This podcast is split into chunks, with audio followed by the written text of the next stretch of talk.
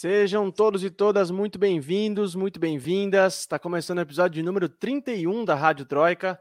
Esse é o podcast de política internacional em três blocos, aqui nos canais de Opera Mundi. E o episódio de hoje traz um destaque: Covid, Talibã e crise. Popularidade de Biden derrete. As razões que levaram os níveis de popularidade do presidente dos Estados Unidos caírem mais rápido do que, do que os de qualquer outro presidente norte-americano nos últimos 76 anos, e os impactos políticos internos e externos dessa queda vão ser os temas do nosso segundo bloco.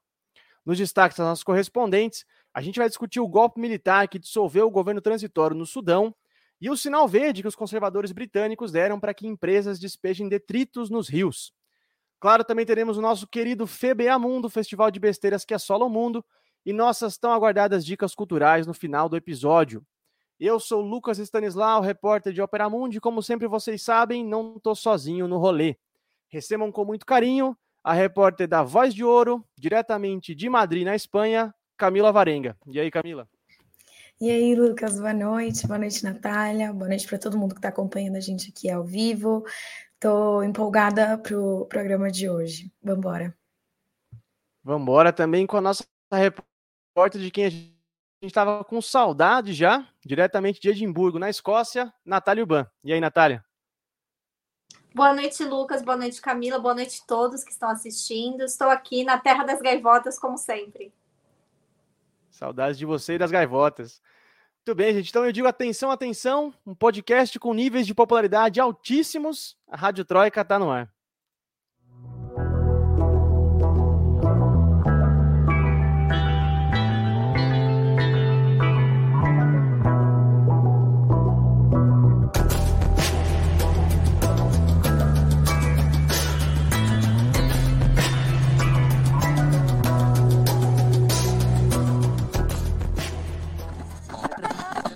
Rádio Troika. Muito bem, dando início ao nosso primeiro bloco, carinhosamente batizado de Aconteceu Aqui, a gente traz os destaques das nossas correspondentes. E a gente vai quebrar um pouquinho o protocolo hoje pela relevância dos fatos, porque a Camila, em território espanhol, vai contar para a gente como o governo transitório do Sudão foi dissolvido nessa segunda-feira por um golpe militar. Camila, as Forças Armadas tomaram conta do país africano? Conta para a gente. É, então, não dava para a gente deixar de falar disso, né, Lucas? É, bom, como você falou, as Forças Armadas do Sudão tomaram o poder na segunda-feira, é, depois de prender o primeiro-ministro Abdallah Hamdok e todos os líderes civis do governo que foram postos em prisão domiciliar, entre aspas, né, como eles é, chamaram, em um local não identificado.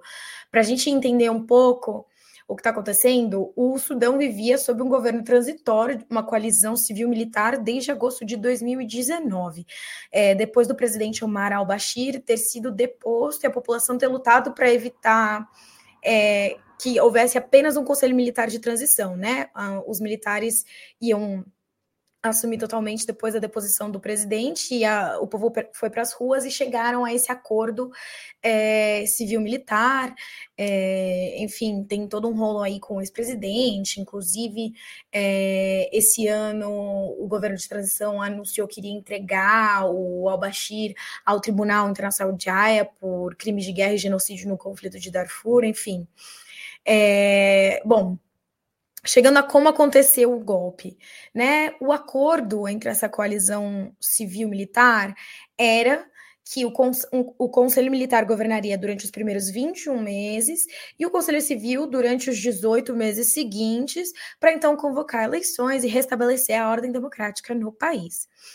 E quem estava governando é, o conselho militar, né, esse, esse momento militar, é o general Abdel Fattah al-Burhan, que é o líder da ação golpista, né, ele era o chefe do Conselho Soberano, como eles chamavam, né, e hum, foi o chefe durante dois anos, ele deveria ceder o posto ao líder civil nas próximas semanas, é, que era uma coisa que ele não queria fazer, né, então, assim, é, fontes próximas ao Hamdok é, falam que o golpe não era totalmente inesperado. É, a CNN, inclusive, divulgou esse dado, né? E que a tensão vinha aumentando quando alguns políticos, inclusive o primeiro-ministro, pediam que a população saísse às ruas para exigir uma transição completa a um governo de transição civil é, antes do dia 17 de novembro, que era quando estava prevista acontecer essa troca é, do Conselho Militar para o Conselho Civil. Então aí é, e aí houve um racha é, na coalizão Forças de Liberdade e, e Mudança, que se eu não me engano que é o nome em português, né? É que eu, eu li em espanhol e aí eu estou traduzindo do espanhol para o português.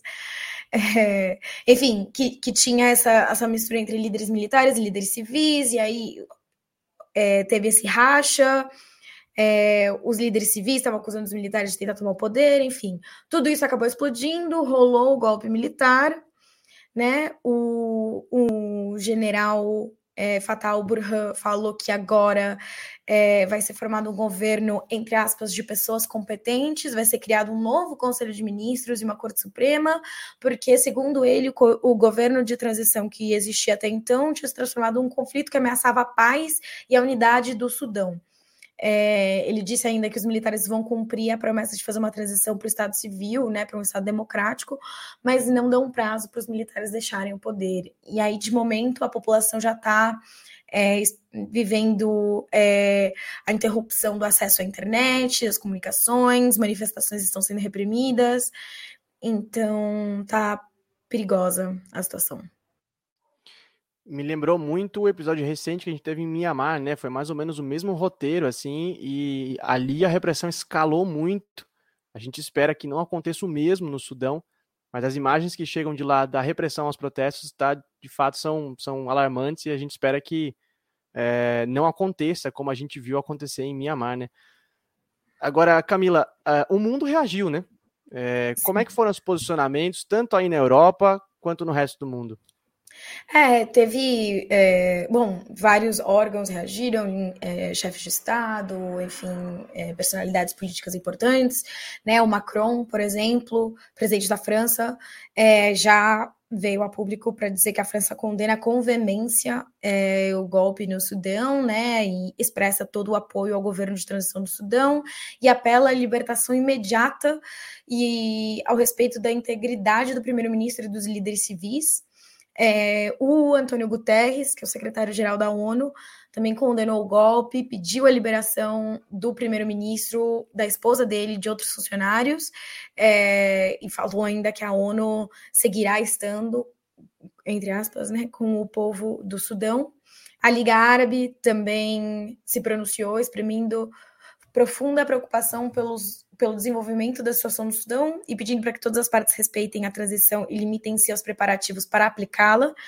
E também se pronunciou o enviado norte-americano para o chifre da África, é, Jeffrey Feltman, que, que era é, um, um, político que, tinha sido enviado para supostamente ajudar é, nessa transição democrática, né? Vale lembrar que os Estados Unidos tinham tirado o Sudão da lista de países que financiavam terrorismo.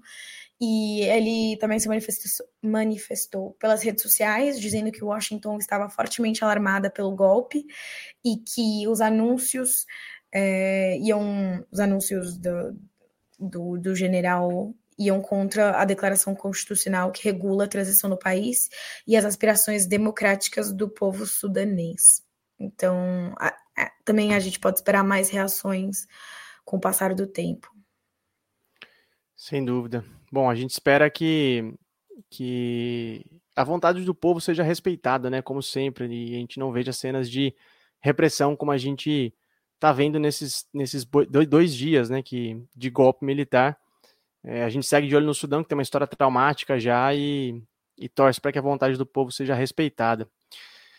É, Bom, eu queria falar com a Natália agora, porque a Natália traz um destaque aqui pra gente que poderia facilmente estar tá no nosso festival de besteiras de hoje, né? A gente até brincou aqui nos bastidores.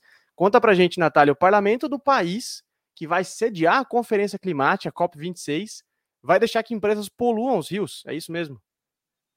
Exatamente, Lucas. É, semana que vem, inclusive, começa o COP26, né, aqui no, que vai ser sediado aqui na Escócia mas que foi um convite feito pelo governo britânico. Tanto é que a primeira-ministra da Escócia não vai ser permitida dar um discurso no, no, no, no COP26, quem vai dar é o Boris Johnson. E na semana passada, os parlamentares conservadores votaram para permitir que companhias de água despejem esgoto nos rios e nos mares, né, na costa da Inglaterra e do país de Gales. Da Escócia, não. E eu vou explicar por que não. Porque a água da Escócia é estatizada. Na Inglaterra e no país de Gales, ela foi privatizada pela sempre querida amiga do capeta, esperamos, Margaret Thatcher, há mais de 30 anos atrás. E os parlamentares é, tinham que votar numa, numa emenda parlamentar de uma lei chamada Lei Ambiental, que pedia para que essas companhias, justamente que tomam conta da água e do esgoto da Inglaterra, que pagassem por filtros e por uma reforma em todo o sistema deles de esgoto, usando né, simplesmente como base o fato de que não há modernizações desse sistema na Inglaterra desde a era vitoriana. Olha que maravilha, país de primeiro mundo, né, gente? E eles simplesmente, os conservadores votaram contra, disseram que isso iria encarecer a água para o povo, que não era bem assim. E muitos conservadores foram, inclusive, bombardeados pelos seus próprios eleitores que moram nessas regiões costeiras, que moram em regiões com rios, lagos, etc., perguntando, né? Falando, escuta, e aí, o que, que é isso? E eles estão dizendo que a mídia tirou o debate de contexto, transformaram isso em um debate tóxico. Literalmente é um debate tóxico, porque você está jogando esgoto na água das pessoas. E os conservadores disseram que no último relatório, em 2019, dizia que toda a água que saía das torneiras da Inglaterra era uma água potável, uma água segura de se beber. Só que a gente tem que lembrar que em 2019 o Reino Unido ainda estava na União Europeia. Então essa água tinha que seguir padrões europeus e ela agora não está mais. Então, justamente por isso que eles ajudaram, né, a fazer essa emenda. E uma outra informação muito interessante é que essas empresas que, que, priva que são, que tomam conta da água, essas empresas privadas, elas ganharam, né, extraíram 56 bilhões de libras de lucros dos acionistas desde que a água foi privatizada. E a gente sabe que muitos desses acionistas, muitas dessas pessoas do mercado financeiro são conservadores, então eles estavam justamente cuidando para que eles e os seus eleitores e os seus amigos e os seus familiares continuassem ganhando dinheiro e gastando o mínimo e tendo o máximo de lucro, como é bem do feitio dos neoliberais, né? Então, assim, isso é uma coisa que é realmente absurdo, porque o Reino Unido, como país que está sediando a COP26, deveria estar li liderando é, é, os países do mundo em questões de políticas é, pró-meio ambiente, e não, eles estão fazendo justamente uma coisa que é considerada arcaica em todo o mundo, que é você despejar esgoto bruto nas suas águas. É impressionante, né? E, e o fato do, dos empresários terem ligações, conflito de interesse mandou lembranças, né? É um negócio assim impressionante. Agora, Natália, falando da COP26, né? Como é que estão as, os preparativos e as expectativas para a conferência?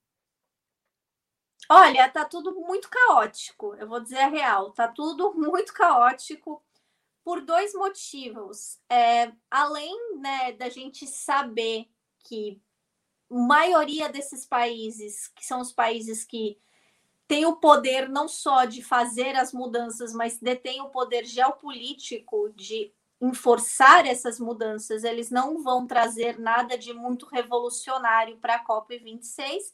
Existem os problemas logísticos que estão assim gigantescos aqui na Escócia. Um desses problemas é que a empresa de os funcionários da empresa de trem que a Escócia ainda tem os trens privatizados, a estatização dos trens vai terminar, é, vai começar reestatização, né? Em 2022, quando terminar esse contrato com a empresa que agora fornece os serviços aqui, e eles estão pedindo um aumento salarial que não foi é, dado, não foi acordado entre o sindicato da, da categoria e a empresa, então eles vão fazer uma greve de trens no meio da COP26 tem uma greve também dos coletores de lixo, das pessoas né, que trabalham com a limpeza da cidade de Glasgow, que eles disseram que também vão entrar em greve é, é, durante a COP26 e tem vários problemas logísticos, como, por exemplo,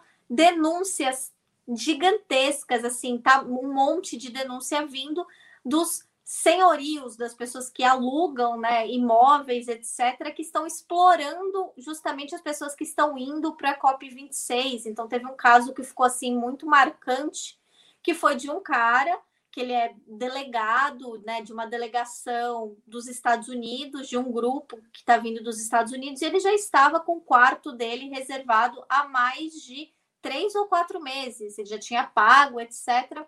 E ele recebeu um e-mail através do Airbnb, que era a empresa que ele tinha alugado o quarto dele, falando o seguinte: olha, a procura de quarto está muito grande, então você pagou 70 libras por noite no seu quarto. É, por conta dessa procura grande, a gente quer 400 agora. O cara falou: não, eu não tenho como pagar isso, e outro, já te paguei, isso não é certo, etc. O cara falou: ah, então se você não quer negociar comigo, eu vou cancelar a sua reserva. Então, por causa dessa magnitude desse caso, a empresa terminou de, de colocar justamente, é, é, cancelou né, esse, essa pessoa de poder usar a plataforma deles, mas a gente sabe que ele vai usar outras plataformas e vai cobrar esse preço exorbitante, porque justamente não tem acomodação para todo mundo, muita gente vai ter que ficar em outras cidades e isso vai justamente complicar por exemplo, por conta dessa greve dos trens, porque não se sabe como isso vai acontecer. Eu moro em Edimburgo, que é uma cidade que fica uns 40 minutos de trem de Glasgow, e eu já estou vendo há mais de um mês hum, placas, né, as placas eletrônicas de ruas aqui falando para planejar a minha viagem na época da COP 26, não para a COP 26, mas para navegar pela cidade, para trafegar pela cidade com antecedência e eles estão recomendando a quem puder, mesmo quem mora em Edimburgo, a trabalhar de casa, porque vai estar tudo muito caótico aqui. Então, quer dizer, o governo britânico não deu nenhum tipo de suporte maior ao governo escocês para isso. É, é, a gente realmente está vivendo ainda uma época pós-pandemia, então tem todo aquele caos de tudo voltando ainda à ativa e ao mesmo tempo a gente está vendo os casos novamente aumentando né, de Covid aqui no Reino Unido. Então, assim, é a receita perfeita para o desastre. Pode falar, Camila. É, não, eu ia falar que, bom, mas de qualquer forma, a COP22, COP22, a COP sempre é um evento um pouco caótico, todo mundo prioriza fazer greve, manifestação, durante a Copa, porque é quando os olhos estão ali, né, naquele lugar. Eu lembro quando eu estava cobrindo a Copa 22 Marrocos, inclusive por Ópera Mundi, e era a mesma coisa, greve de fome de professor, todo um caos. É, mesmo que, eu acho que não adianta, mesmo que um governo esteja 100% preparado, vai dar ruim em algum momento, porque é o momento, né? O, o mundo está olhando para a COP, então. O Força, mundo... Natália o mundo e o Opera Mundi também tá olhando para a Copa que começa dia 30, é isso, gente, se não me engano? Dia, dia 30. 30. 30 ou 31, não lembro agora. É na próxima semana, com certeza. É... E Opera Mundi vai estar, tá, vai seguir de as... perto isso, inclusive na Rádio Troca a gente vai falar sobre isso. Vai lá, Natália. Mas nas manifestações, as grandes manifestações são semana que vem, é dia 5 e dia 6, inclusive, né? Com a Greta Thunberg participando dessas manifestações, as delegações indígenas. Então, assim, é, é claro, a gente sabe que é, é, COP é sempre um evento onde vários grupos usam para fazer uma reivindicação por conta da quantidade de mídia, só que a gente tem que lembrar que essa é uma COP muito especial e pelos piores motivos possíveis, porque a gente está vivendo uma pandemia, a gente ainda está vivendo uma pandemia. Os casos aumentaram absurdamente em toda a Europa, inclusive, como eu disse, no Reino Unido. E também a gente está vivendo essa questão de. Eh, não é nem mais emergência climática, acho que a gente tem que chamar de crise climática, buraco climático que a gente está vivendo. Então, assim, tudo é muito mais urgente, mais alarmista do que as outras COPs. Então, tudo isso acontecendo simultaneamente está deixando o pessoal aqui de cabelo em pé. Muito bem, e depois esse quadro de tensão que a gente colocou na audiência aqui para a semana que vem, para a COP26, acompanhem por Opera Mundi a cobertura da COP26, a gente vai estar tá de olho. Eu peço aqueles 30 segundinhos para a gente tomar uma água que a gente já volta com o nosso bloco principal de hoje, não sai daí. Rádio Troika. Você já fez uma assinatura solidária de Opera Mundi? Com 70 centavos por dia, você ajuda a imprensa independente e combativa. Acesse www.operamundi.com.br barra apoio.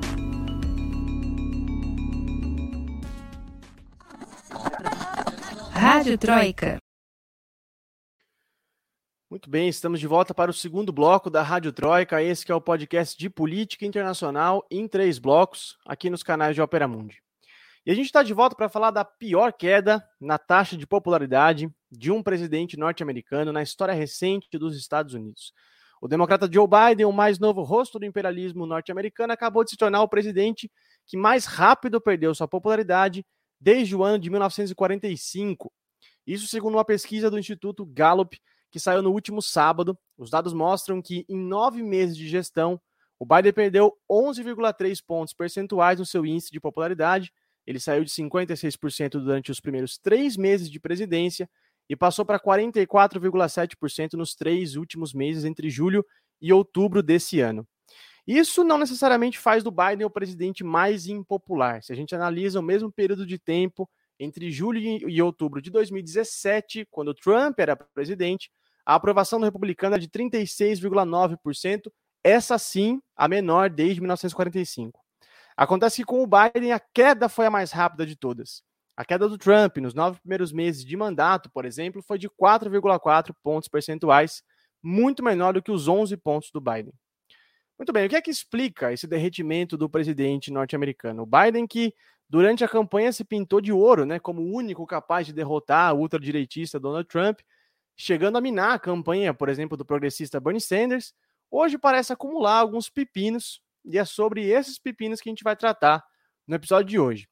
A dificuldade de lidar com a pandemia da Covid-19, enfrentando ainda alguns surtos da doença em algumas regiões, e alguns cancelamentos de flexibilizações planejadas pela gestão do Biden, aliada à forte crise econômica que o país enfrenta, mesmo com o plano trilionário proposto pelo presidente, que elogiado por muitos, criticado por outros tantos, ainda não parece que não deu o retorno prometido, sem falar na política externa, né, com o capítulo fracassado que foi a retirada das tropas do Afeganistão e as constantes latidas e rosnadas né, para cima da China, que já desponta aí como a principal rival econômica e ideológica de Washington num plano global. Né? Em vista desse resumido quadro que eu acabei de pintar para vocês aqui, a gente vai se debruçar sobre alguns aspectos importantes. E eu quero começar perguntando para Camila, como é que está a situação da pandemia nos Estados Unidos? Porque, apesar de seguir vacinando, prometendo o fim das restrições para viagens, por exemplo, o país segue registrando alta nos casos, né, Camila? Como é que isso afeta o governo do Biden? É, então, Lucas, é, agora está voltando a cair um pouco o número de casos registrados é, diariamente, né, casos de contágio. Segundo a Reuters, está em cerca de 72 mil novos casos de contágio por dia.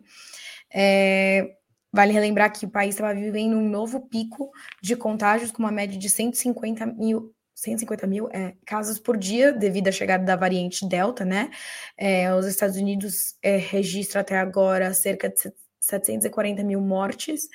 E por mais que o, Biden tenha se orgulhado de ter conseguido acelerar muito a campanha de vacinação, ter mobilizado até a agência de, de crises dos Estados Unidos, né, de, de catástrofes naturais, para poder vacinar a galera, é, só 58% da população está completamente vacinada e 67% recebeu pelo menos uma dose, porque a gente tem um problema ali dos antivax, que é muito forte, é, é muito grave, e isso está refletindo é, na queda de popularidade dele, né? Eu, eu vi uma pesquisa da, da Axios e do Ipsos, né? O Instituto Axios, com a empresa de investigação de mercado Ipsos, que é, menos de dois em cada dez estadunidenses confiam que o Biden vai conseguir convencer os céticos a tomar as vacinas.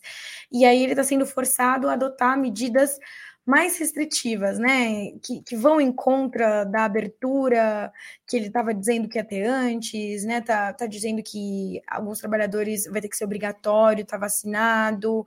É, nas escolas também vai ser obrigatório o uso de máscaras, porque nas escolas está tendo esse problema. Tem gente que está resistindo, né? Sabe, quando você mexe com a suposta liberdade individual das pessoas, as pessoas se sentem muito atacadas. Então, ele está lutando com essas duas coisas, e, e segundo a, essa mesma pesquisa que eu citei, o, o grande problema é que a população está confusa com esse vai e vem. É, as pessoas não sabem exatamente como voltar à vida normal, apesar de estarem sendo encorajadas pelo governo a voltar à vida normal. Aí tira a restrição, bota a restrição. Muita gente não sabe exatamente como funciona a vacina ou quanto elas estão protegidas. E então, assim, é, esse vai e vem está prejudicando muito o Biden. É, eu acho que é um dos motivos pelos quais está caindo a popularidade dele. Agora, Camila, é, a pandemia não só afetou o sistema de saúde dos Estados Unidos, mas também a economia, né? Uma uhum. forte crise econômica que o país vive. E justamente no campo econômico, o plano trilionário anunciado pelo Biden, acho que foi a medida que mais chamou atenção nesse começo de governo. Relembra para a gente esse plano e eu te deixo uma pergunta, né? Se o plano é, era tão bom assim, era para ser tão bom assim, a ponto de alguns defensores, inclusive, compararem com o New Deal, né, do Roosevelt, por que, que a popularidade do Biden está derretendo? O plano está saindo pela culatra, é, ou ainda não, te, não, não deu tempo de sentir os efeitos? Então, eu acho que tem algumas coisas aí, né? É... O grande problema é que o programa não mexia com as estruturas do capitalismo estadunidense, né? Então, na verdade, era uma coisa paliativa. É... Esse plano, né? Ele até está dando resultados, se a gente for parar para ver os números, né? O Escritório de Estatísticas Trabalhistas dos Estados Unidos registrou um número recorde de, de empregos criados, né? 10,9 milhões de empregos foram criados. É, só que ainda não está dando para ver. É, né, essas, ainda foram criados empregos, mas pessoas ainda não foram empregadas. E, e, é, e, é, o que eu falei, né? O, a reforma, o plano não é uma reforma estrutural, não é como o New Deal, que as pessoas comparam, né? É, eles se parecem no sentido de que os dois planos fizeram fortes, fortes investimentos em infraestrutura, que é uma coisa que o Biden apostou, ele também é, deu auxílio né, deu o auxílio emergencial para famílias mais pobres, ele aumentou o quanto o Estado subsidia é, do, do, seguro, do plano de saúde, digamos, das famílias mais pobres também. Mas, primeiro, todas essas medidas tinham uma data para acabar, muitas delas já acabaram e o governo está estudando ampliar. E segundo, como eu falei, são paliativas. Né? Se a gente pegar o New Deal do Roosevelt, ele criou a lei Glass-Steagall, que regulava a atividade bancária, né? proibia monopólio, separava banco de investimento de banco comercial, ampliava a supervisão do Estado sobre é, os mecanismos de crédito. Ele também fez uma reforma tributária, é, elevou os impostos sobre o lucro das empresas, é, sobre a renda dos mais ricos. E é, esse, essa lei foi inteiramente abolida durante o governo do Bill Clinton, nos anos 90, e agora o plano Biden não, não, não volta a enfrentar o sistema financeiro, sabe? É, existe uma vontade da população de que isso seja feito. É, eu vi uma outra pesquisa do Centro de Pesquisas centro de pesquisa Pew, né, Pew Research Center, que falava que cerca de dois terços dos estadunidenses estavam a favor de aumentar os impostos a grandes empresas e corporações e 60% dos entrevistados se mostravam a favor de taxar grandes fortunas. Então, eu acho que a população está sentindo essa necessidade de grandes reformas porque essa crise é, econômica agravada né, pela pandemia, não vou nem dizer criada pela pandemia, porque eu acho que a gente não saiu da crise de 2008, está é, tá fazendo as pessoas terem que é, olhar de outra forma para o sistema neoliberal estadunidense e perceber que, na verdade, não está dando certo. E o plano Biden, por mais que tenha parecido super ambicioso e uau e tal, não está disposto a enfrentar o que precisa ser enfrentado. Pois é, exatamente isso. Enquanto alguns defensores chegam a comparar com o New Deal, o que críticos falam é que, na verdade, é um sistema de socorro ao capitalismo norte-americano, né? não a a população norte-americana. Né? Exatamente. Né? É um band-aid ali para o próprio sistema. Agora, Natália, é, talvez uma das coisas que mais tenha afetado o governo do Biden nesses primeiros meses foi a desastrosa retirada de tropas do Afeganistão. Queria que você relembrasse para a gente esse episódio e contasse assim, de que forma que ele afetou o Biden é, de forma tão negativa assim.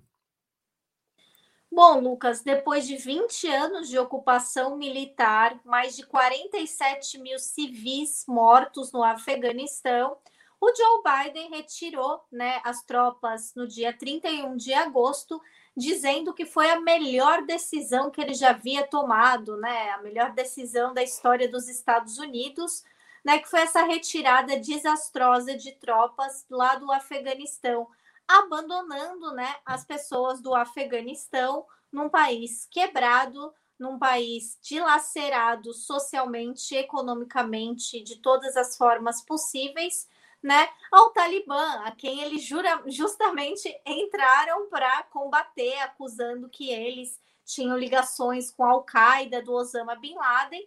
E o Biden justamente relembrou disso, mas ele relembrou da maneira dele, né? Dizendo que o Afeganistão devia muito aos Estados Unidos, porque só os Estados Unidos poderia fazer o que eles fizeram no Afeganistão, que foi a maior operação de retirada de pessoas de um país do mundo, que é, é, o mundo tinha uma dívida com os Estados Unidos porque eles levaram o Bin Laden à justiça. O que eles fizeram com o Bin Laden não foi justiça, se a gente pegar né, o pé da letra né, aquele, aquela morte que ficou muito mal explicada se realmente era o Bin Laden mesmo, né? De, de, do, do corpo que foi jogado no mar, porque não queriam mais mártires e tal. E eles falaram que o Biden disse que eles iam deixar de 100 a 200 soldados em território afegão, que eles voltariam se eles quisessem para os Estados Unidos para manter a ordem e a paz lá.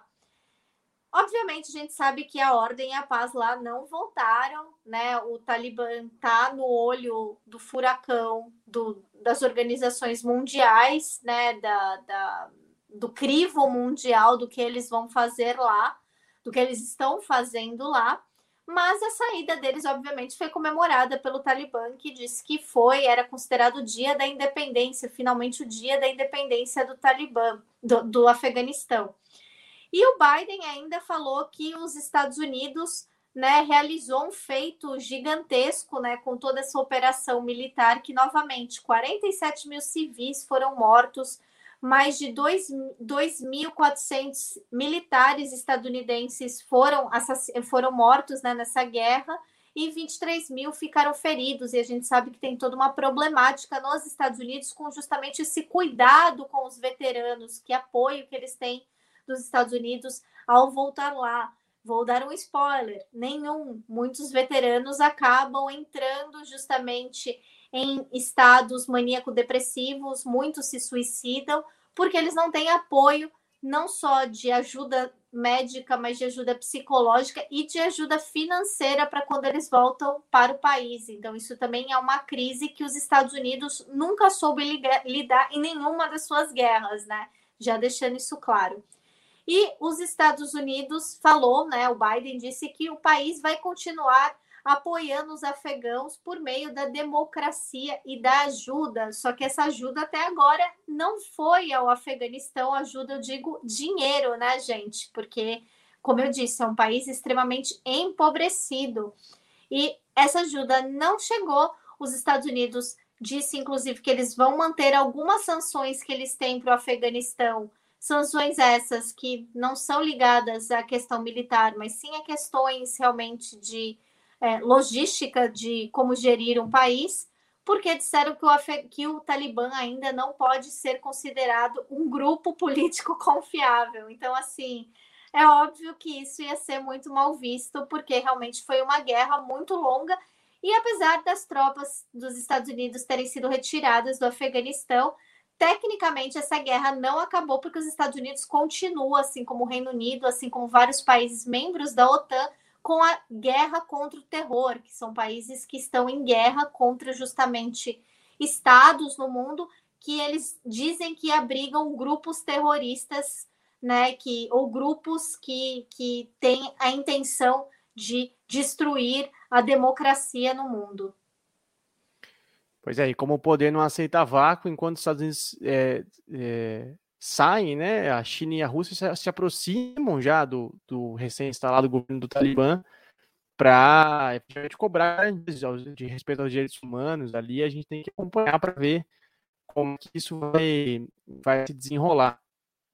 Natália, ainda no âmbito da política externa, né, eu, eu tenho a impressão de que o povo americano apoia, em certa medida, iniciativas ostensivas, né, de, de hostilidade. Pode ser uma caricatura na minha cabeça, pode, mas quando a gente olha, por exemplo, para a postura dos Estados Unidos em relação à China, que é um elemento fundamental para a gente entender o quadro mundial de hoje, essa atitude agressiva do, do presidente norte-americano, você acha que ajuda ou faz mal para a popularidade dele? Eu acho que é, depende de que público que você está falando dos Estados Unidos. Para aquelas pessoas que querem que o governo pare de gastar dinheiro com o militar, com armas, com guerras, com conflitos e comece a olhar para eles, obviamente essa popularidade vai cair bastante. A gente tem que lembrar que muitas dessas pessoas votaram justamente no Biden por ele ser a alternativa a quem representa né, esse lado mais exacerbado dos Estados Unidos, da política estadunidense, né, da militarização, do é, somos nós contra o resto do mundo e, e, e, e de polarização, que era o Donald Trump. Então, muitas pessoas né, que inclusive era o pessoal do, do, do grupo socialista, dos democratas, etc., fizeram campanha para o Biden e agora essas pessoas, obviamente, não estão felizes com a maneira como ele está gerindo as coisas, porque o Biden está sim, o governo estadunidense está sim procurando o que eles mais gostam de fazer, que é um inimigo em comum, algo para unir né, o Norvana da população. Vamos achar alguém que todo mundo odeie. E quem eles estão impulsionando isso, obviamente, né? Tem a Rússia, que é o inimigo eterno deles, mas principalmente a China, que virou bode expiatório não só para os Estados Unidos, mas para todos esses países capitalistas ocidentais de todas as coisas horríveis que acontecem no mundo, né? Muito bem. Agora, se teve uma coisa que parece que deu uma melhoradinha com o Biden, foi a relação dos Estados Unidos com a União Europeia, né? Camila, você que está aí pertinho, conta pra gente o que, o que, que mudou do Biden para o Trump. É, e muito embora agora também venha um elemento de causa ali na relação dos Estados Unidos com a Europa, justamente porque a França ficou pistola por conta de um acordo militar aí, né? Relembra pra gente. É, então, sim e não, né? É, melhorou, tinha melhorado no sentido de que é isso, o, o Biden tinha uma política externa muito mais, digamos, um linguajar muito mais sofisticado, né? Ele não era tão pé na porta como o Trump, é, e o Trump tinha essa coisa desse patriotismo meio louco. Então, enfim, era os Estados Unidos pelos Estados Unidos e dane-se o resto, né? Saía do Acordo de Paris, por exemplo, que é uma coisa que o Biden não tem. Só que agora, né, deu uma tretinha.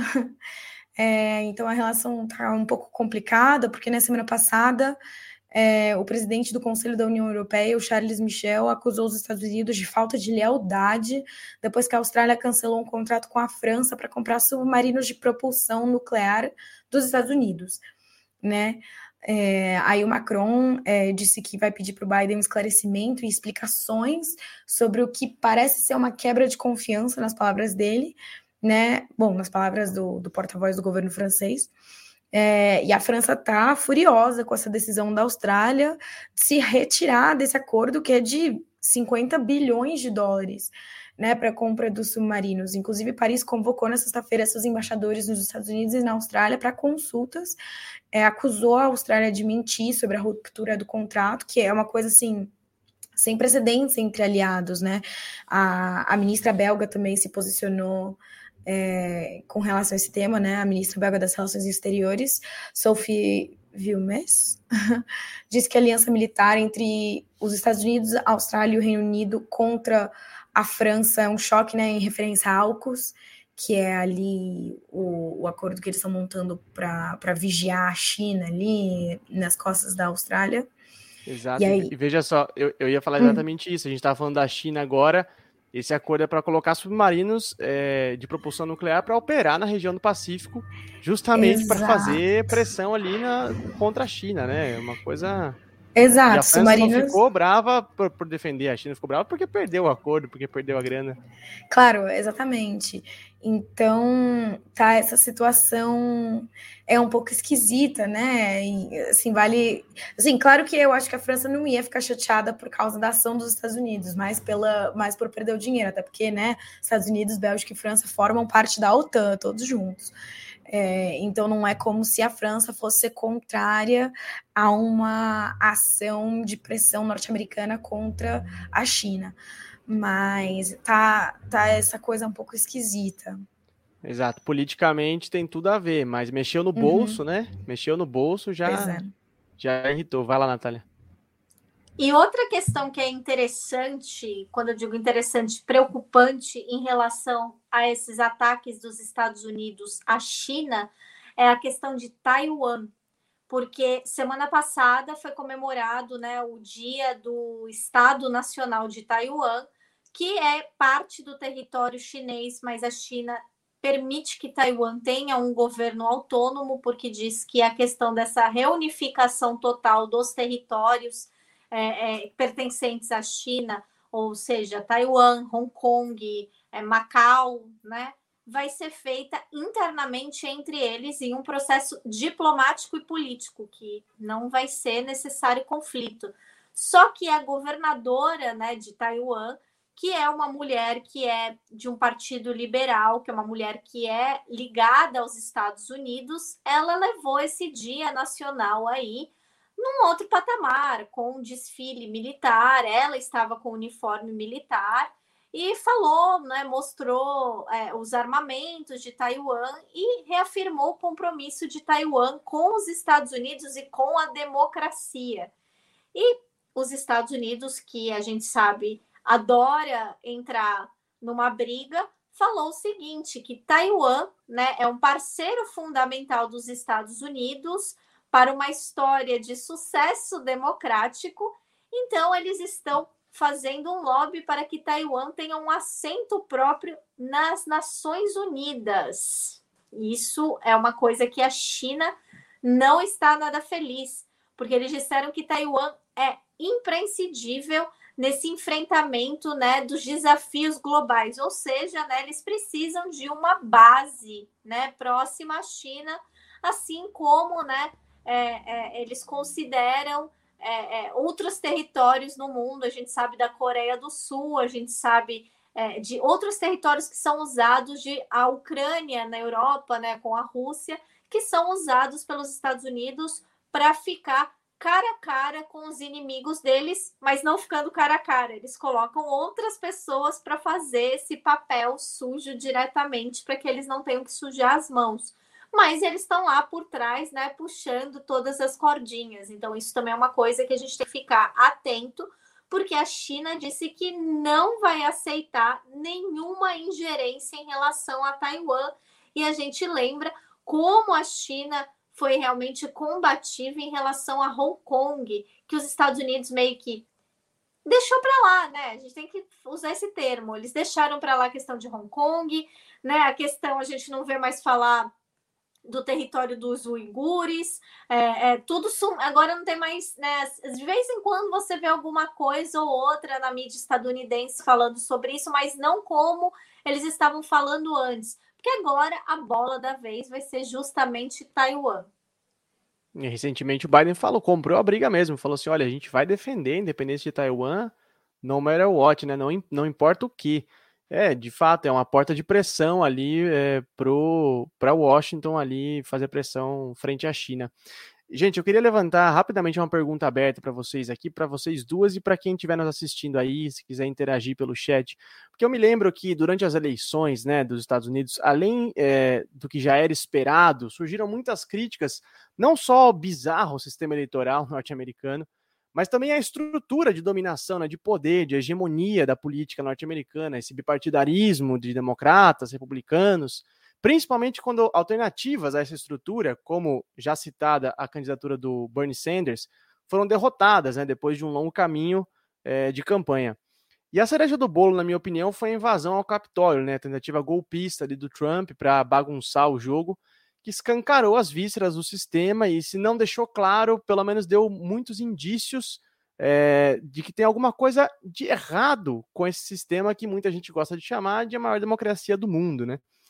Agora, olhando assim para esses dados de popularidade do Biden, é, eu quero perguntar para vocês o quanto desse derretimento vocês acham que pode ser o derretimento do próprio sistema em si? Ou seja, as pessoas estão descontentes, é, não confiam mais no governo ou é no sistema como um todo?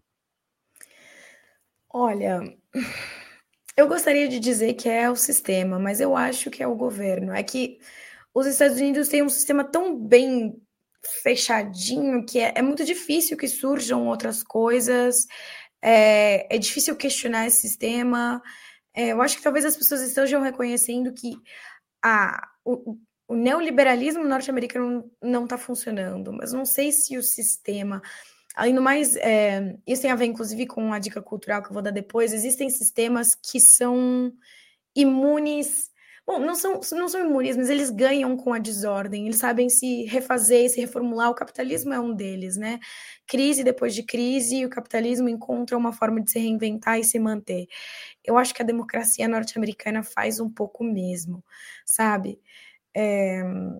Então, eu não sei, mas eu também não sou cientista política, então pode ser que eu esteja falando baboseira, mas. É... E, ou talvez eu esteja sendo muito pessimista mas eu acho que é, é, as pessoas, eu não sei se existe, ainda que exista esse entendimento de que o problema é o sistema, que, claro, deve existir em certos setores da sociedade, acho que não existe força política ainda para fazer qualquer coisa a respeito. Natália. Não sei o que, é que a Natália opina.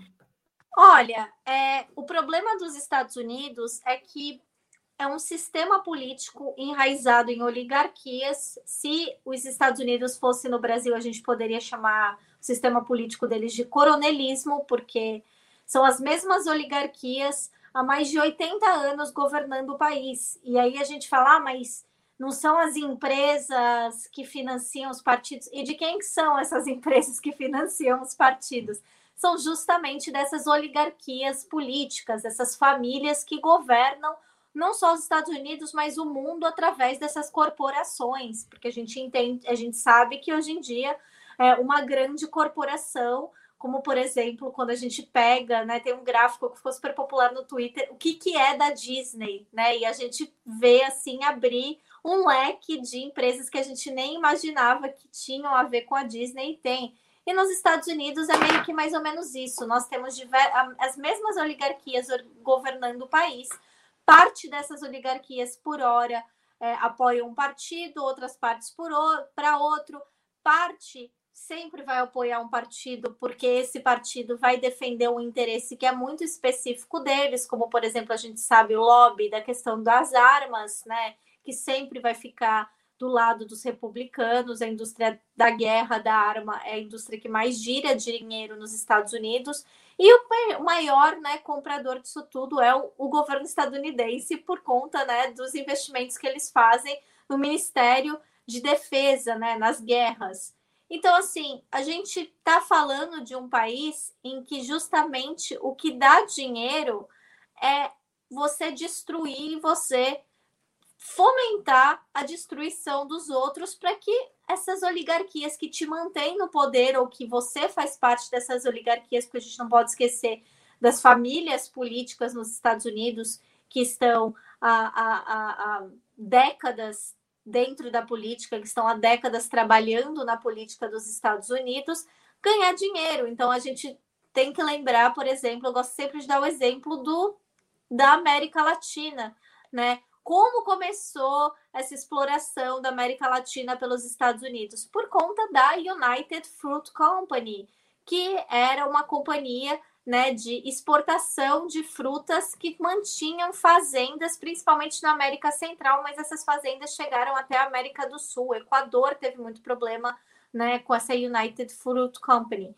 E quando os funcionários dessas companhias começaram a se organizar em cooperativas, em sindicatos, em movimentos populares que mais tarde muitos deles foram dar origem a guerrilhas, outros foram dar origem a movimentos políticos e outros deram origem é, é, é, a movimentos sindicais que a gente conhece até hoje, foram bater de frente né, com os seus patrões, com as pessoas, com os donos, os latifundiários, e esses latifundiários ligaram, né, passaram o telefone lá para os Estados Unidos e falaram, ó, oh, pessoal aqui tá difícil. Aí os Estados Unidos começou a financiar esses governos militares para manter o povo na linha, ou seja, manter na linha para eles é massacrar essas pessoas. Então a gente não pode esquecer que isso tudo foi feito somente para que os Estados Unidos continuassem a receber fruta barata. Eles destruíram né, milhares de, de, de vidas, a gente pode até falar milhões, porque se a gente pegar a história toda, milhões de pessoas tiveram suas vidas destruídas, milhares foram assassinadas, para que os compradores deles lá nos Estados Unidos continuassem a ter dinheiro, continuassem a ter o maior lucro possível, porque dinheiro eles sempre iam ter. Então, assim, é, eu acho que a gente não pode esperar nada nunca dos Estados Unidos, a não ser que eles tenham realmente uma mudança interna e comecem a reconhecer os próprios erros, apontando e dizendo todos os crimes, né, e sendo julgados por todos os crimes contra a humanidade que eles cometeram. Crimes esses que eles cometem não somente é, no restante do mundo, mas pela própria classe trabalhadora estadunidense que sofre muito há décadas, que os poucos direitos que eles têm estão cada vez sendo mais mutilados pelo establishment político. Eu me lembro de uma ocasião que eu tive a oportunidade de entrevistar o ex-chanceler da Venezuela, Jorge Arreaza, né, que hoje é ministro da Indústria, e ele falando justamente do imperialismo norte-americano, ele disse: o único agente social que pode enfrentar o imperialismo norte-americano é a classe trabalhadora norte-americana. Então, é, ou seja, é por dentro, né? É por dentro. Me lembra muito aquela imagem da música do Silvio Rodrigues, que você planta uma verdade dentro da barriga do, do monstro, né? É exatamente isso, você enfrentar o problema por dentro. O que é muito Pô, difícil gente, com gente... um sistema de dois partidos, que exatamente. não tem como sair. Exatamente, é um sistema todo fechado já para cercar, é. né, Camila? É, as, as, tentativas que são feitas são feitas, inclusive, dentro do Partido Democrata, porque é o único jeito de que alguém como Bernie Sanders é, faça suas ideias, é, né, que se diz abertamente socialista, enfim, é, conseguir, conseguir chegar onde ele chegou, enfim. Pois é, e até percorreu um... Hum, disse, disse. É, até percorreu um bom caminho, né? Na última campanha, teve um Sim. momento ali que todo mundo, nossa, cara, quando ele ganhou o Cocos em Iowa, se eu não me engano, todo mundo ficou, meu Deus, aí vem, aí vem. Logo de seguida já foi desbaratado pela própria burocracia é. interna ali do partido, né? É, não anda, e, e se anda, vai andar dentro do, dos limites do sistema que está criado. Também não vai ser nada revolucionário, que não vai acabar com esse sistema. Então é, é muito, é muito complicado. Porque a Exato. gente tem que lembrar que nos Estados Unidos a gente não está falando somente do partidarismo, a gente também tem que levar em consideração o Deep State, a agenda do Deep State. O que eles vão, independente de quem tiver no poder, essa agenda vai continuar acontecendo, que é essa agenda justamente de tentar parar qualquer tipo de mundo multipolar, que é continuar espalhando é, disseminando né, o anticomunismo, que é continuar disseminando o anti-orientalismo. Então, assim, isso vai ser uma coisa que o Deep State sempre vai trabalhar. Então, você vai precisar não só de uma pessoa que não seria o Bernie, você ia precisar justamente de uma revolução completa nos Estados Unidos, de alguém disposto a desmantelar o Deep State, né? De alguém disposto a chegar lá no departamento, lá na CIA, no departamento é, é, no, do FPI, etc., e falar, então, acabou, tchau. E começar outra organização de inteligência, começar qualquer tipo de, de, de, de organização desse tipo do zero, porque são organizações que funcionam além do Estado. Eles não precisam, eles não trabalham junto com esses presidentes, eles têm a agenda deles. Tanto é que a gente tem que lembrar né, que o presidente, que a pessoa que ficou, o diretor do FBI, ficou no poder mais de 50 anos, alguma coisa assim. Então, assim, eles funcionam independente, é democrata, é, é, é republicano, eles estão lá funcionando e mandando a agenda deles para fora, para fazendo valer. Muita coisa, inclusive, a gente vê que, é, é, é, é por exemplo, quem leu aquele livro da Hillary Clinton, né, quando ela falou, se gabou da, da, do golpe em Honduras, que inclusive é o país que vai passar por eleições também na semana que vem, ou daqui duas semanas, etc., você vê que a Hillary Clinton se gabou, quando ela era secretária de Estado, do papel que os Estados Unidos teve nesse golpe. O Obama, que era o presidente de fato, ele parecia desconfortável. Não vou dizer que ah, ele foi contrário, etc. Mas não, ele não se sentiu confortável com essas ações da Hillary Clinton e ela justamente fala sobre isso. E a gente vai falar, oh, a Hillary Clinton que planejou. Não, a gente sabe que o Deep State estava lá, etc., que a CIA, que o FBI estavam lá. Ela só deu o empurrãozinho necessário para essas organizações trabalharem. Muito bem, gente, muito bem. Enquanto o mundo gira e os Estados Unidos seguem sendo o hegemon do mundo, né, o xerife do mundo, a gente segue de olho né, nessa, nesse país da América do Norte. E a gente vai dar 30 segundos agora para a gente tomar aquela água ou uma Coca-Cola, se vocês preferirem, porque daqui 30 segundos tem FBA Mundo, não sai daí que a gente já volta. Rádio Troika. Inscreva-se no canal de Ópera Mundi no YouTube e ative as notificações para não perder nossos programas. Curta e siga nossas páginas no Facebook e no Twitter. Ah, e não esquece de seguir nossos podcasts na sua plataforma favorita.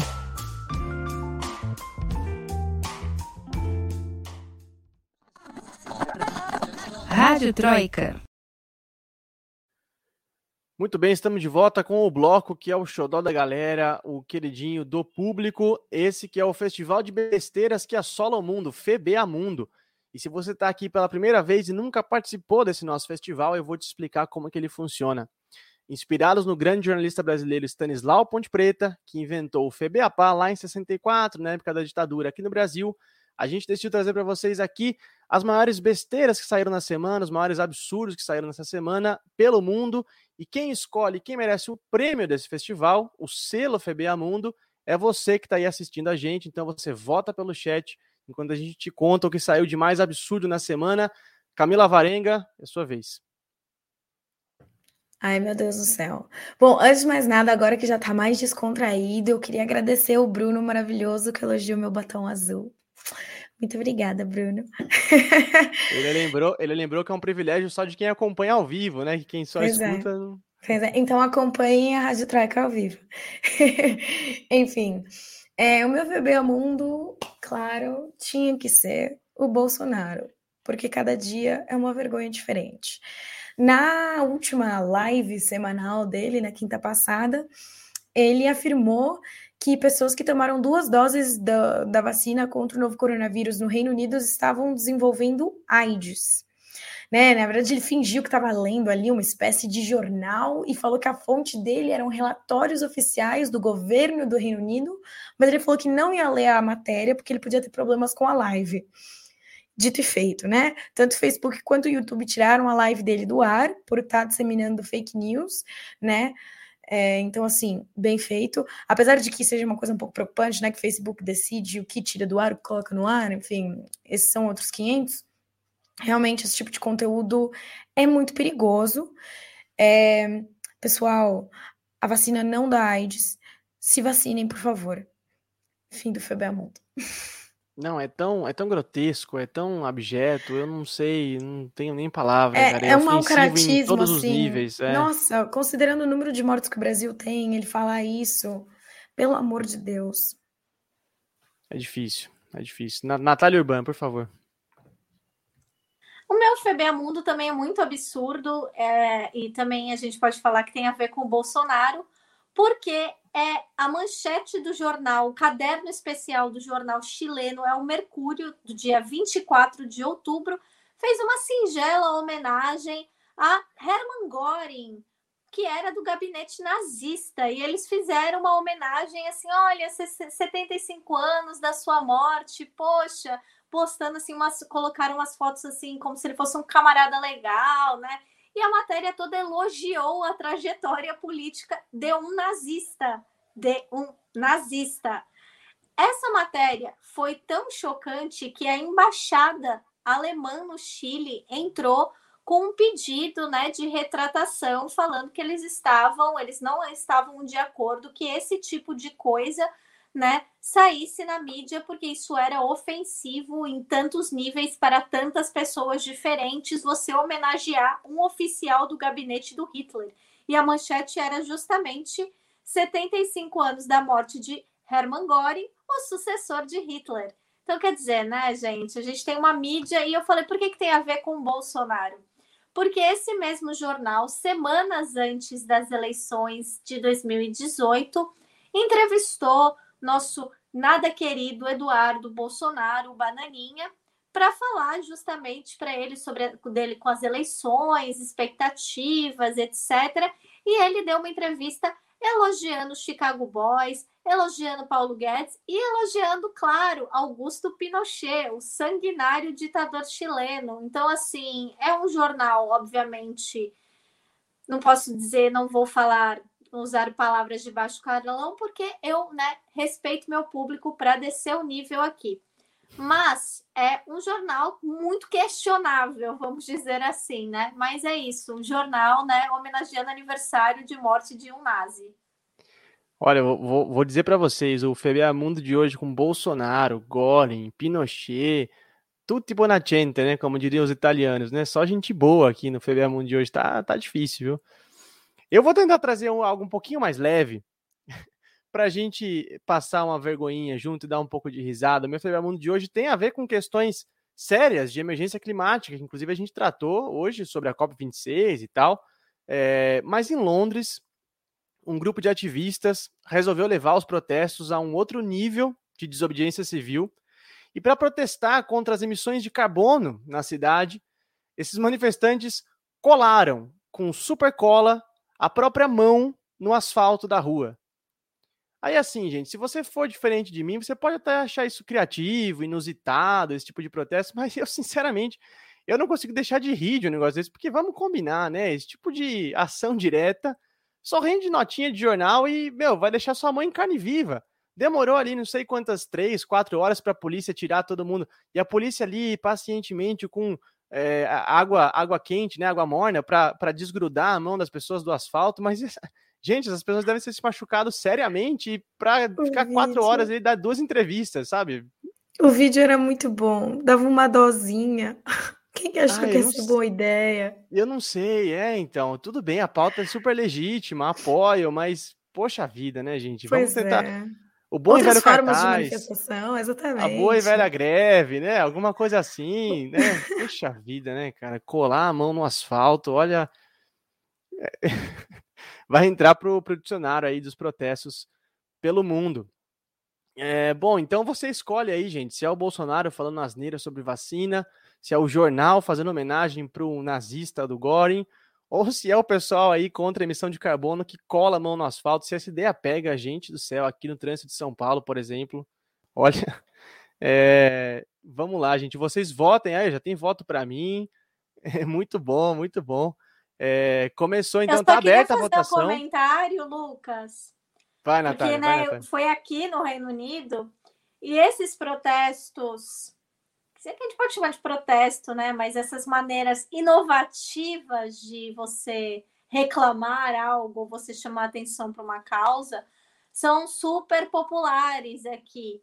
É, inclusive, né, é, eu acho extremamente é, problemático, porque muitas vezes o que chama atenção é o protesto em si e não a causa, por conta dessa, né, justamente esse espetáculo midiático que eles fazem. Então, por exemplo, já teve um protesto que eles foram reclamar justamente da qualidade de um jornal, né, de um tabloide, da qualidade de conteúdo, deles disseminando notícias racistas que fomentavam ódio a imigrante, etc.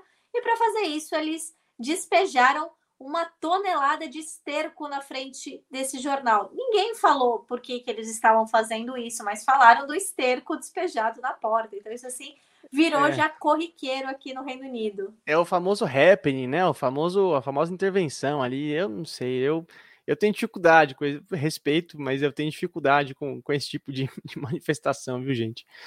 Muito bem, enquanto vocês votam aí, é, as opções Bolsonaro falando asneira, o jornal homenageando o nazista ou os manifestantes em Londres colando a mão no asfalto. Eu me despeço da Camila Varenga. Camila, muitíssimo obrigado pela sua participação hoje, foi sensacional. Seus recados finais e sua dica cultural, tão esperada como sempre, por favor. Bom, eu acho que hoje vai dar você, Lucas, porque realmente esse negócio aí era muito bom. Olha só, então, tô... assim, até eu minha mão não colada hoje. no asfalto, tô aqui, ó. Rumo ao tri. Rumo ao tri. É... Bom, primeiramente queria agradecer, Lucas, é, agradecer você, agradecer a Natália, agradecer a todo mundo que participou no chat.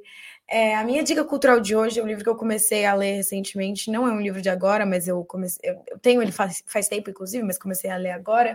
E que eu acho que tem muito a ver com o que a gente estava falando é, sobre o Biden e Estados Unidos e crise no sistema e tal. Esse aqui, é, que em português é antifrágil, coisas que ganham da desordem, que ganham com a desordem, né? É, do Nassim Taleb. Ele é um, um filósofo e justamente ele fala desses sistemas que que o caos e a crise, na verdade, só serve para fortalecer e reformar, e não para acabar com, com o sistema. É, eu ainda estou muito no começo, em, nas, nas partes de proto-antifragilidade, enfim, mas é muito interessante é, a teoria dele e o livro, e eu acho que não sei, também é um pouco. Você, não sei, tem me deixado um pouco pessimista, né? Assim, pra gente que acredita na revolução e tal, é, é complicado ler uma coisa assim.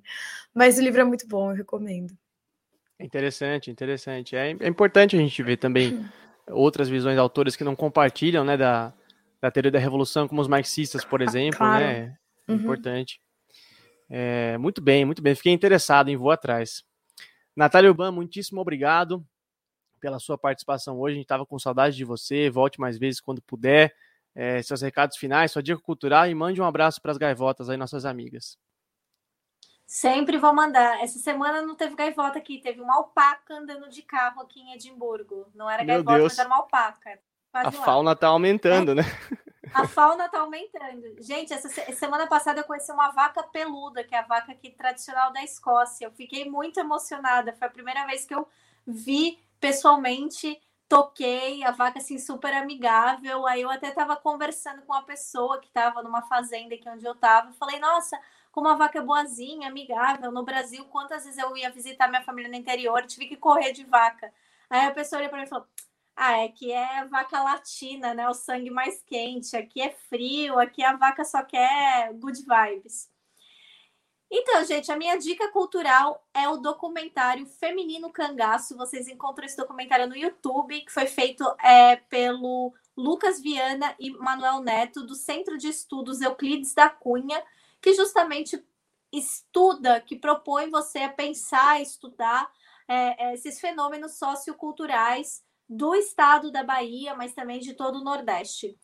E esse documentário ele trata justamente de como é que era a, a vida das mulheres do cangaço e essas diversas experiências, porque a gente tem que lembrar que muitas, enquanto muitas mulheres é, foram para o cangaço voluntariamente, inclusive um spoiler, Maria Bonita foi para o cangaço voluntariamente, porque se apaixonou por Lampião, não, não, muitos outros casos foram mulheres que foram como o caso de Dadá, de Corisco, que foi sequestrada. Então, faz justamente um panorama de quem eram essas mulheres, como é que era a vida dela no, no cangaço. Tem depoimentos riquíssimos, muito emocionantes dessas mulheres contando como é que era a vida né, das sobreviventes, de como é que era a vida no cangaço, e te traz uma nova dimensão não romantizada do que realmente acontecia. É, é, é, é, nem tudo eram flores, não era uma história de amor bandido, não, era uma situação extremamente complicada e cheia de nuances. Então eu convido todo mundo a assistir, porque cangaço é uma parte extremamente importante da história brasileira. Foi um fenômeno cultural, um fenômeno social e extremamente importante da história brasileira. Muito bom, muito bom. E para quem insiste em despolitizar a história do Brasil, né, a história popular do Brasil, o Cangaço aí para provar o contrário, com suas enormes polêmicas e, e virtudes, mas é, para provar o contrário. Muito bem. É, o âncora também tem dica cultural e eu vou surfar na onda aqui dos Estados Unidos e dizer que nem toda música norte-americana é tão prejudicial assim, porque tem um cara que é assim uma das minhas grandes paixões, um amor tórrido que eu vivo com ele, é, já faleceu, infelizmente, que é o Pete Seeger. Que o Pete Seeger é um grande cantor norte-americano, é, ligado muito ao sindicalismo norte-americano dos anos 40, 30 e 40. É, e esse disco, eu quero recomendar para vocês esse disco aqui, ó, American Industrial Ballads. São baladas americanas industriais, né? São canções, acho que são é, 30, 25, 30 canções, tem bastante música nesse disco. Canções ligadas ao trabalho, canções ligadas às lutas, às lutas sociais. É, tem canção tradicional ali que data do século XIX, gente, que ele regravou, resgatou, regravou, porque além de ser um grande instrumentista e cantor, e letrista, né? O Pete Seeger era um grande folclorista, né, um grande pesquisador musical, então ele fazia um trabalho de resgate muito forte ali com as músicas tradicionais norte-americanas e todas as canções ligadas ao trabalho, ao mundo do trabalho, das lutas populares, dos sindicatos norte-americanos, que é uma história muito rica e muito apagada também, né? Muito por conta do macartismo e da perseguição anticomunista que rolou nos Estados Unidos ali durante a Guerra Fria. Então, para quem gosta de música americana, para quem gosta de música tradicional, música folk norte-americana, o Pete Seeger, assim, é o cara, a referência, é, um caso de amor comigo que eu não consigo deixar de, é, deixar de ter. Ouçam até furar, que é sensacional. Todas as letras e todas as melodias são muito, muito, muito boas. Pete Seeger. É, muito bem, muito bem. Temos a nossa apuração. Que o, hoje, hoje o que o nosso colégio eleitoral está dizendo? Pô, de lavada Levou a galera com o Super Bonder no asfalto. Vocês estão brincando comigo. Arrasou. Hoje, hoje o meu selo Febiamundo é a Jules Rimet, então, né? É o tricampeonato. muito bem, em toda homenagem, em homenagem ao Esquadrão de 70, então, aqui, ó. Muito que bem. Muito bem, muito bem. Muito obrigado, Stanislau Ponte Preta, aqui no meu escritório. Obrigado a todo, a todo mundo que votou em mim. Valeu, gente. Brigadão. É, olha só como tem sido prática que eu vou passar nossas redes sociais para vocês. É, eu tô lá no Twitter, arroba Stanislau Lucas, sem o E, tá? Só com S mudo, arroba Stanislau Lucas. A Camila também tá no Twitter com arroba CAM Alvarenga, Cami Alvarenga. E a Natália também tá lá no Twitter, arroba Urban Natália, Natália com TH. Claro, também as redes do Ópera, para você seguir a gente lá no Twitter, no Facebook, no Instagram, no YouTube, a gente tá em todas. É, eu vou passar a programação do nosso canal para vocês rapidamente porque essa semana está recheado aqui, ó. Na quarta-feira, dia 27, às 11 da manhã, tem 20 minutos de entrevista. O Breno vai entrevistar o ex-diretor da Agência Nacional de Águas, Vicente Andreu, para falar sobre o sistema de energia brasileiro e sobre a possível crise vindoura por aí. Na quinta-feira, dia 21, às 11 da manhã, uma entrevista com Marco Fernandes, um brasileiro que vive na China e tem muita história para contar para a gente. Na quinta-feira à noite, dia de sub-40, às 8 da noite, a gente vai receber o coordenador executivo da Articulação dos Povos Indígenas do Brasil, a PIB, o Dinamã Tuxa, para falar justamente sobre a luta dos povos indígenas. Na sexta-feira, às 11 horas da manhã, o deputado federal do Partido dos Trabalhadores, Rui Falcão, quadro histórico do partido, vai bater um papo com a gente também. Na segunda-feira que vem, tem o Roda Mundo, comandado pela minha querida colega Fernanda Forgerini. E vocês sabem, a gente está de volta com mais um episódio da Rádio Troika na terça-feira que vem, ao vivo, sempre às 19 horas, aqui nos canais de Opera Mundi. E esses os outros episódios da Rádio Troika você pode ouvir no seu tocador de podcast preferido. Gente, muitíssimo obrigado pela audiência de hoje. Se cuidem, um grande beijo e até semana que vem. O podcast Rádio Troika tem idealização e apresentação de Lucas Stanislau. A locução é de Fernanda Forgerini. Supervisão de Haroldo Cerávulo Cereza e Rafael Targino.